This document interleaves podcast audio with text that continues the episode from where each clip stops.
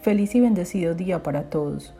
Los ángeles te invitan a pasar más tiempo en lugares donde puedas crear tu propia conexión, escuchar de ti mismo, estar en introspección. Ellos saben que ahora estás rodeado de otras personas, de distracciones y ruido, pero te dicen que es hora de que tengas tu propio espacio, ese lugar sagrado donde vas a estar por un rato en silencio.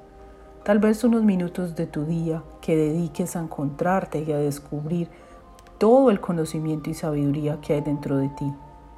Y lo puedes usar para ayudar a otros también.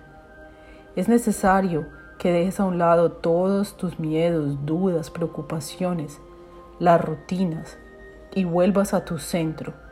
Escuches tu voz interna.